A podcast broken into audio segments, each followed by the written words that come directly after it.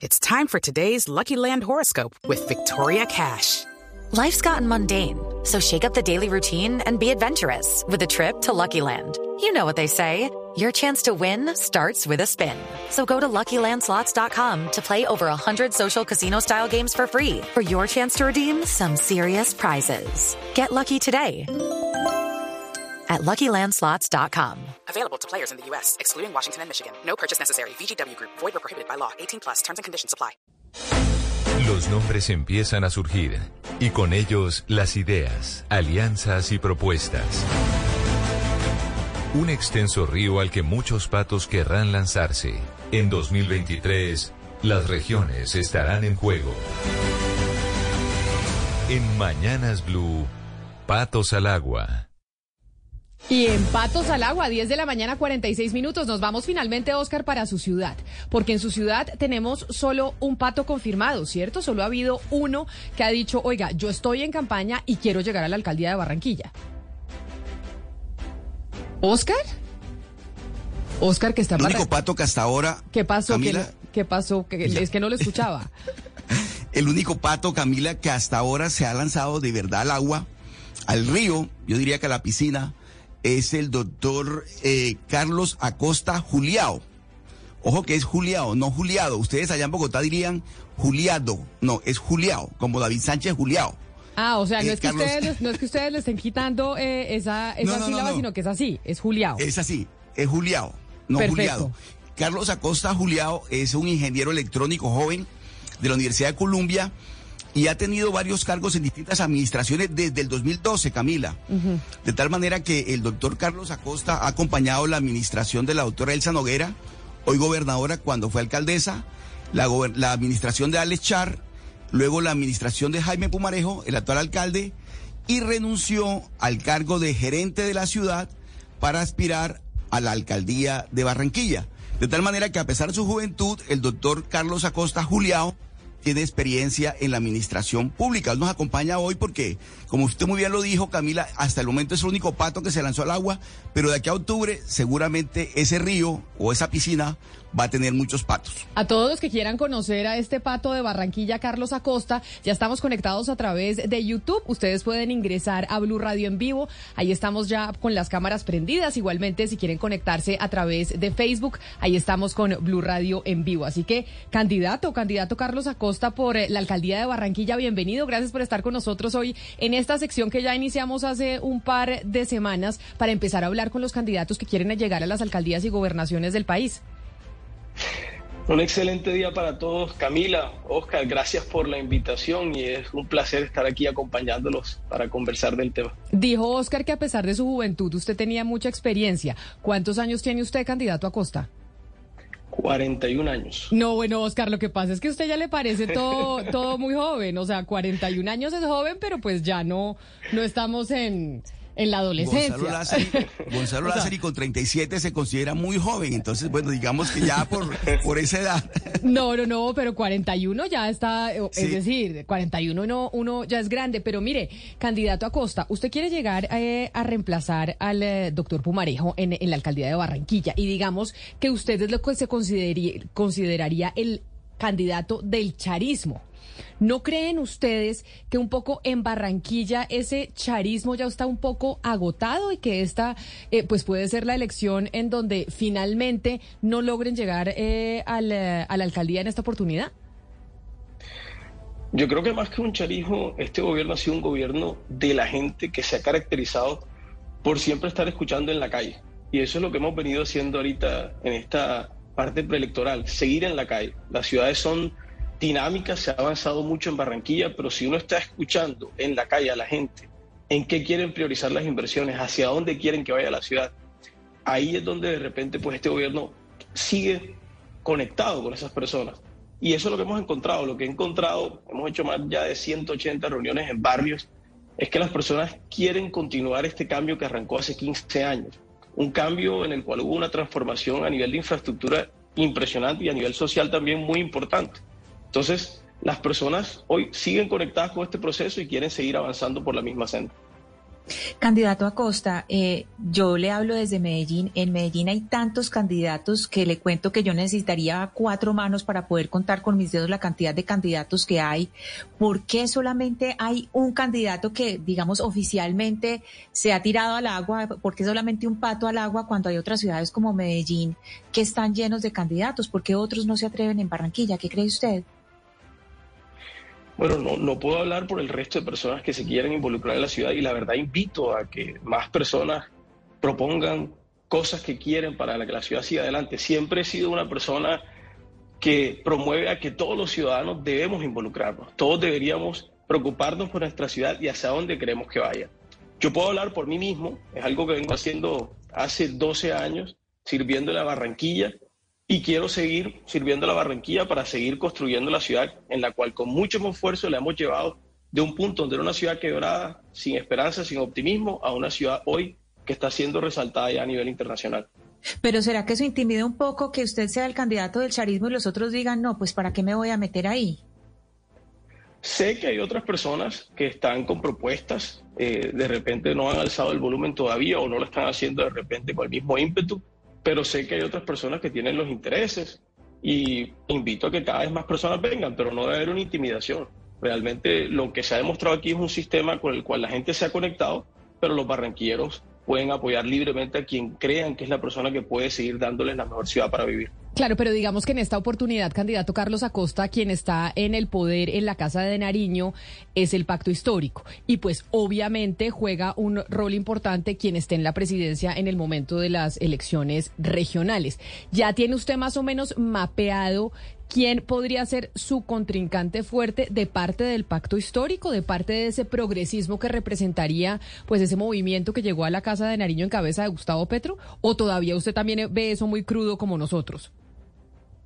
Lo veo crudo, pero sé que el nombre, por ejemplo, de Antonio Borges, que pertenece al Polo, ha estado sonando, es una persona que ya aspiró, fue aspirante en la candidatura pasada, en la elección pasada, concejal y es una persona pues que estuvo, está actuando dentro del consejo. Creo que ese es un nombre que está claro, porque es una persona manifestado que tiene la intención, pero estoy seguro que saldrán más nombres en el proceso.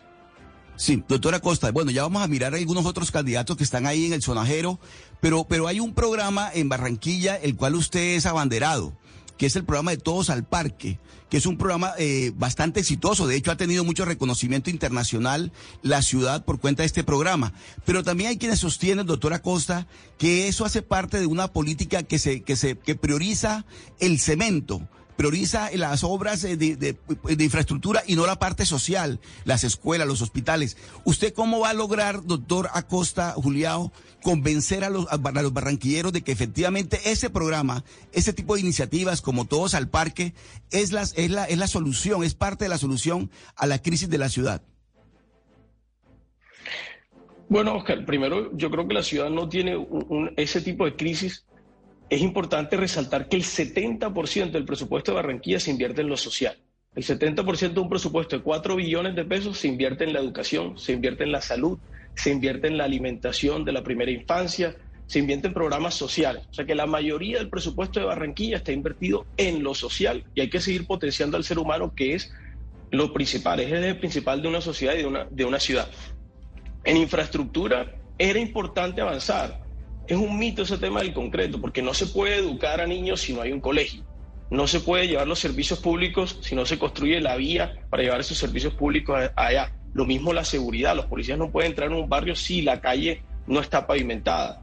No podemos prestar servicios de salud si no construimos hospitales. Yo creo que a lo largo de la historia de las ciudades siempre tienen que tener una transformación de infraestructura, pero siempre la mayor inversión debe irse a lo social. Y en cuanto al programa de parques, es importante que el programa de parques, más allá de simplemente reformar parques y aclarar que fue resaltado recientemente como el mejor proyecto urbano del mundo por la, sociedad Price for Cities, el proyecto de parques fue un proyecto que empezó a unir la sociedad barranquillera, a, a poder ponerlo como protagonista a las personas en los barrios, a que ellos mismos construyeran los parques. un proyecto participativo, donde todos opinaban. El parque no lo diseñó la administración, lo diseñaba la gente. Y esto tuvo un cambio impresionante. 55% menos hurtos en las cuadras alrededor donde transformamos parques. 15% más personas están pagando el impuesto predial en las cuadras alrededor de donde transformamos un parque. Y adicional a todo eso, como el parque tiene mantenimiento, los parques tienen mantenimiento garantizado a largo plazo, el parque está igual que el primer día. Entonces la gente empezó a generar un orgullo de ciudad y a decir, la inversión de la alcaldía está llegando a mi barrio. Entonces, realmente digamos que creo que es un mito el tema del concreto y creo que la inversión social en Barranquilla es protagonista y lo seguirá haciendo. Dos indicadores, pasamos de 43% de pobreza a 25% de pobreza prepandemia. En pandemia los, los indicadores un poco se tergiversaron. Y en ingreso promedio de un hogar, en Barranquilla hace 15 años, un hogar barranquillero ganaba la mitad de un hogar bogotano. Hoy ganamos el 76% de un hogar bogotano. La brecha hay que seguir cerrándola porque existe entre la costa y el centro del país por temas históricos. Pero hacia allá vamos. Más inversión social, más inversión en infraestructura y queremos una Barranquilla que siga saliendo adelante y que siga jalonando también al país en cuanto a modelo de ciudad. Candidato Acosta, yo creo que es cierto y cualquier persona que va a Barranquilla y logra ver la transformación, si ve que lo de Barranquilla es impresionante. La verdad es que en términos de infraestructura, ya eh, Oscar nos hablará de la parte social, usted responde que no es cierto eh, lo que se habla, que el concreto no tenga una repercusión en, en los indicadores sociales. Pero ya que usted habla de cómo eh, lograron tener el 76% del ingreso de un hogar bogotano, yo sé que ustedes tienen un sueño, no solo usted, sino eh, el grupo con el que usted ha venido trabajando políticamente. Oscar nos contaba que usted es graduado de la Universidad de Columbia en Nueva York. Y alguna vez yo les escuché decir a ustedes que ustedes quieren que Barranquilla se convierta en la Nueva York colombiana y que quieren que Bogotá se vuelva el eh, DC, o sea, el District of Columbia, donde esto, está lo político y eso, pero que de verdad la ciudad digamos la palabra en colombiano, más berraca, se convierta eh, Barranquilla, haciendo un poco ese paralelo entre Washington y Nueva York. Cuéntenos un poquito cómo es esa historia y ese plan que ustedes tienen, que pareciera muy soñador, pero que eso es realmente lo que ustedes se imaginan. Eh, Camila, más que soñador, yo creo que es algo que en, en la historia ya, ya sucedía. En el año 1920, Barranquilla era una ciudad, cuando Colombia estaba abierta al mundo, Barranquilla era una ciudad por la cual entraba y salía todo la, la, primera aerolínea del país fue en Barranquilla, el primer ferrocarril del país fue en Barranquilla. Los puertos eran dinámicos y éramos la, ciudad, la segunda ciudad más importante. Yo creo que no debe haber una ciudad protagonista y otra que no. Deben todas las ciudades apoyarse, fortalecerse. Debería acabarse esa rivalidad que existen entre ciudades. Somos un solo país. Y un dato interesante, nosotros somos una economía de alrededor de 300 billones de dólares. Eso es cualquier ciudad en Estados Unidos y sus alrededores. Nueva York es una economía de 1.5 trillones de dólares. Entonces, somos todavía muy pequeños para estar divididos.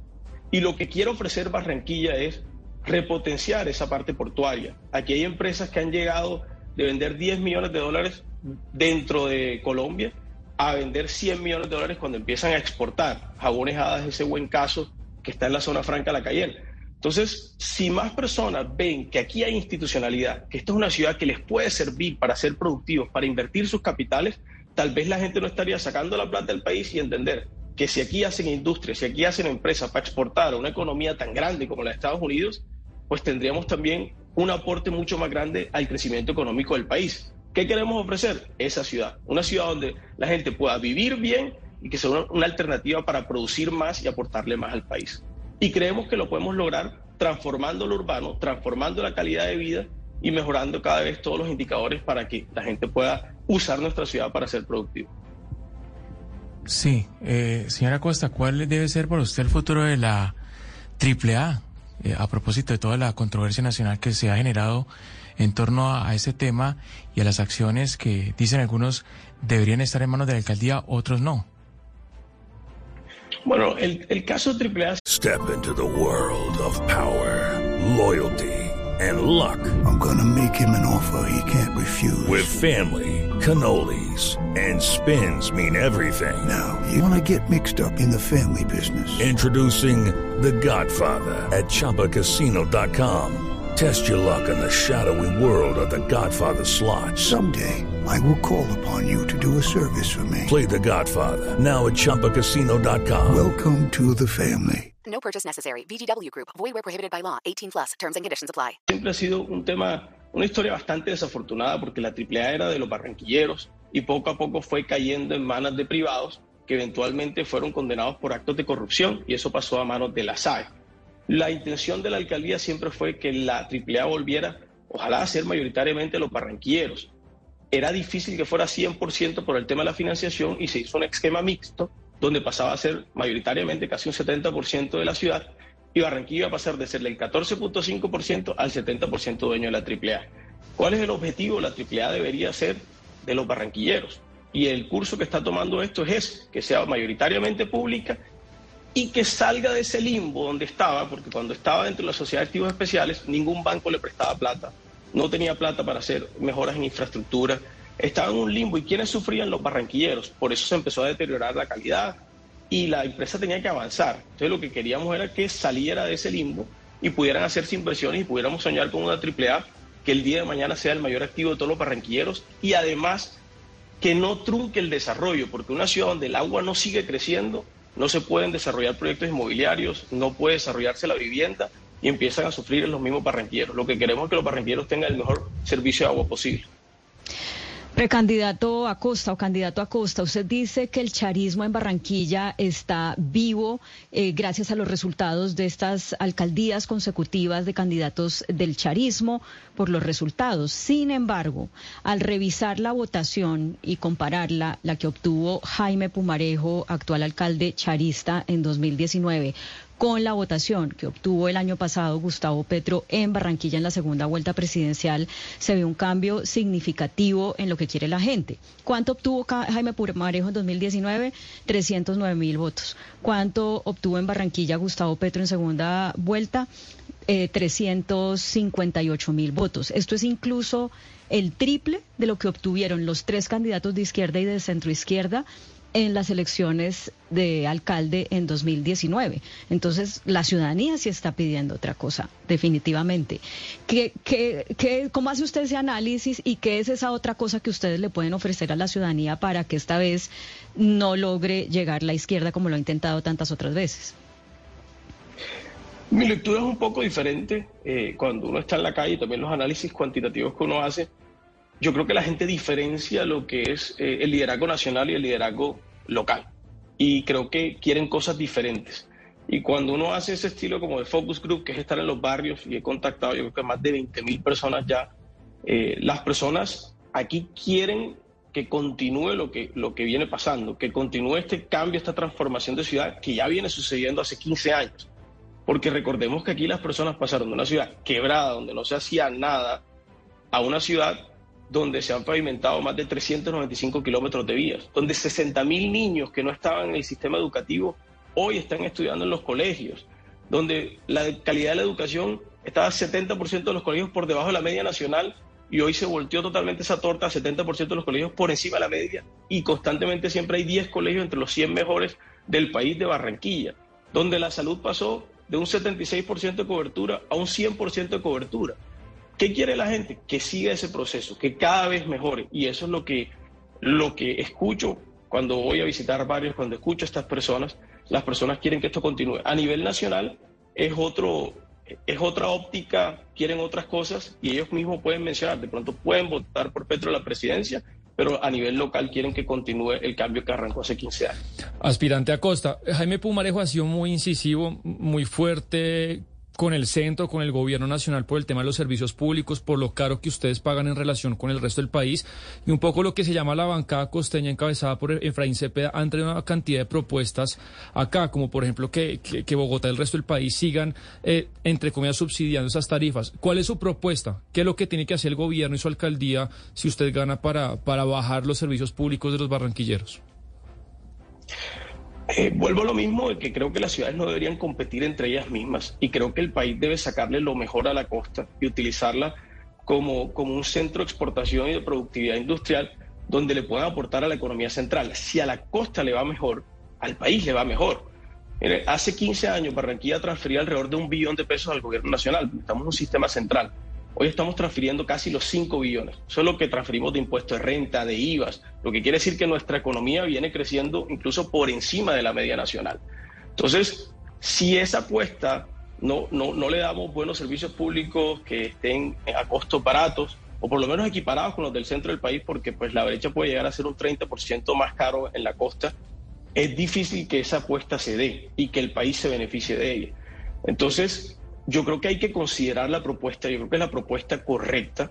Yo creo que hay eh, aumentar tarifas en la costa por debajo de las que están en el centro del país, también aumenta la pobreza en la costa. que históricamente ha sido siempre casi el doble de la del centro. Entonces, hay, que, priorizar ese tema. Y hay otros temas de mayor inversión que de repente hay que empezar a revisar.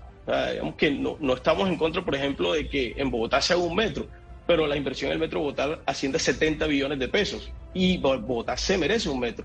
Pero no puede ser que en la costa caribe con 8 billones de pesos, que de una manera que pueden ser en vigencias a 6, 7, 8 años, se podrían equiparar las tarifas y educar a esa, a esa sociedad que estuvo rezagada, que estuvo en, en pobreza durante mucho tiempo, a que empiece a mejorar cultura de pago. Pero el tema tiene que ser nacional, no podemos segmentarnos. Tenemos que ver el país como uno solo. Y creo que el cambio empieza por ahí, que seamos uno solo, no que nos comparemos entre ciudades. Y cuáles son las mejores decisiones dentro de todo ese territorio para que todos estemos mejor. Mire, don Carlos, candidato a la alcaldía de Barranquilla, que está conectado con nosotros hoy en eh, nuestra sección de Patos al Agua, en donde estamos empezando a hablar con los que ya están en las calles haciendo campaña, que quieren llegar eh, alcaldías y gobernaciones. Uno de los problemas que hemos evidenciado en eh, los últimos meses en Barranquilla tiene que ver con la seguridad y sí se ha venido agravando. De hecho, hemos hablado con el alcalde Pumarejo en estos micrófonos al respecto. Su plan y su propuesta para manejar ese tema de la seguridad en Barranquilla es cuál, porque es otro de los temas graves que está afrontando la ciudad. Bueno, la lucha contra la seguridad es lo principal, es lo prioritario y también en los barrios lo que más nos mencionan es de nada nos sirve esta casa que hemos puesto bonita si no la podemos disfrutar y no podemos producir en ella. Entonces, esa debe ser la prioridad y es un tema que hay que mirar desde diferentes ángulos. Lo primero es que se necesita del concierto nacional y lo dijo el mismo presidente hace poco, o sea, que las alcaldías no pueden solas en este tema, especialmente porque la mayoría de los homicidios que se están presentando, que han aumentado en las ciudades, son derivados de, bandas del narcotráfico. Ha empezado a subir y en las ciudades portuarias este fenómeno se ve mucho más que en el centro del país y por eso se ve esta alza en homicidios que venía a la baja antes de pandemia. Es un tema, digamos, que empezó a verse post pandemia. Entonces, hay que apoyar con mayor dotación a la policía, hay que aumentar el presupuesto de la dotación y los apoyos que se le da a la policía hay que apoyar moralmente dirigiendo a la policía día a día hasta que este problema se solucione porque es la prioridad de todos los barranquilleros. Hay que aumentar la inteligencia también para poder combatir los casos de extorsión, más inversión en inteligencia y en control en cárceles. No puede ser que desde las cárceles la gente esté delinquiendo. Y hay que, hay que seguir empujando y seguir exigiendo que exista una gran reforma al tema de justicia, porque no puede ser que la policía, con mucho esfuerzo y también del alcalde apoyándolos, se meta a los bandidos en la cárcel para que a los tres días les estén dando casa por cárcel. Eso tiene que cambiar porque es casi como, como estar remando en un barco que se le está saliendo el agua, que se te le está metiendo el agua, porque cada vez que metes un bandido en la cárcel sale y eso indigna todavía más a la población. Entonces hay que apoyarnos todos y hay que solucionar este problema que es la prioridad en Barranquilla. Pues mire, candidato, en esta sección a todos les hemos eh, preguntado y les, les, hemos hecho el test rápido de con quién harían alianzas y con quién no. Y en esta oportunidad entonces le toca a usted, Oscar, que es el conocedor de la Plaza de Barranquilla, en donde el eh, doctor Carlos Acosta quiere llegar a reemplazar al, eh, a Jaime Pumarejo en la alcaldía. Bueno, Camila, mire, como le dije al comienzo, ese, ese, ese río todavía le faltan muchos patos. Pero este ya se lanzó, entonces por eso le Pero ya hay uno que es el, y entonces hagamos el ejercicio, doctor Acosta Juliao. De estos nombres que le voy a dar, usted me dice si usted está dispuesto a recibir ese respaldo o si no. Así de simple. Usted dice, ¿lo, ¿lo, acepto o no lo acepto? ¿O qué piensa de esa persona? Ya usted mencionó uno de ellos, Antonio Borges. ¿Usted haría alianza con Antonio Borges? ¿Recibiría un respaldo de Antonio Borges? ¿Cómo lo ve? Yo creo que Antonio Borges representa otro sector y otras ideologías y no, no me haría alianza con Antonio. No, bueno. Luis Enrique Chams. No haría alianza eh, con Luis Enrique. Ingrid Vargas de Honisberg. No, tampoco haría alianza con Ingrid. Pero Oscar, nos tiene que ir contando a nosotros, al resto del país, quiénes son esas personas que usted le está preguntando al, al, candidato Carlos Acosta, porque estamos un poquito perdidos. Mientras Oscar dice, yo googleo. Eh, exacto.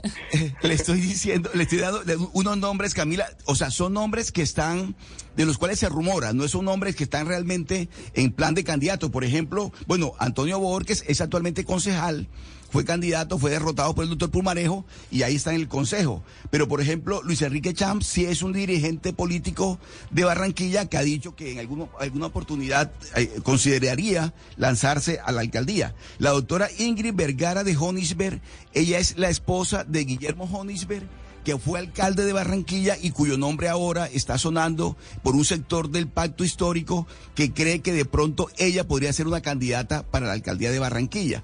Entonces, esos son los tres nombres que le he mencionado. Está también Diógenes Roseros. Diógenes Rosero también es un, una, una persona que habla muy bien de la, de la ciudad, que tiene participación directa con la comunidad, profesor eh, universitario. Y también quería preguntarle si usted estaría dispuesto a, a recibir aliada, alianzas con, o hacer alianzas con Diógenes Rosero. Tampoco considero hacer alianzas con Diógenes y también las ideas que representa. Hay cosas en las cuales estamos dispuestos a escuchar, pero no hacer una alianza. Bueno, esos son los candidatos. Pero entonces, pero falta una, entonces, entonces falta una, Oscar. ¿Con quién se haría alianzas usted, eh, doctor Acosta? Yo haría alianza con, con, los barranquilleros, con el barranquillero de a pie, con, con la gente.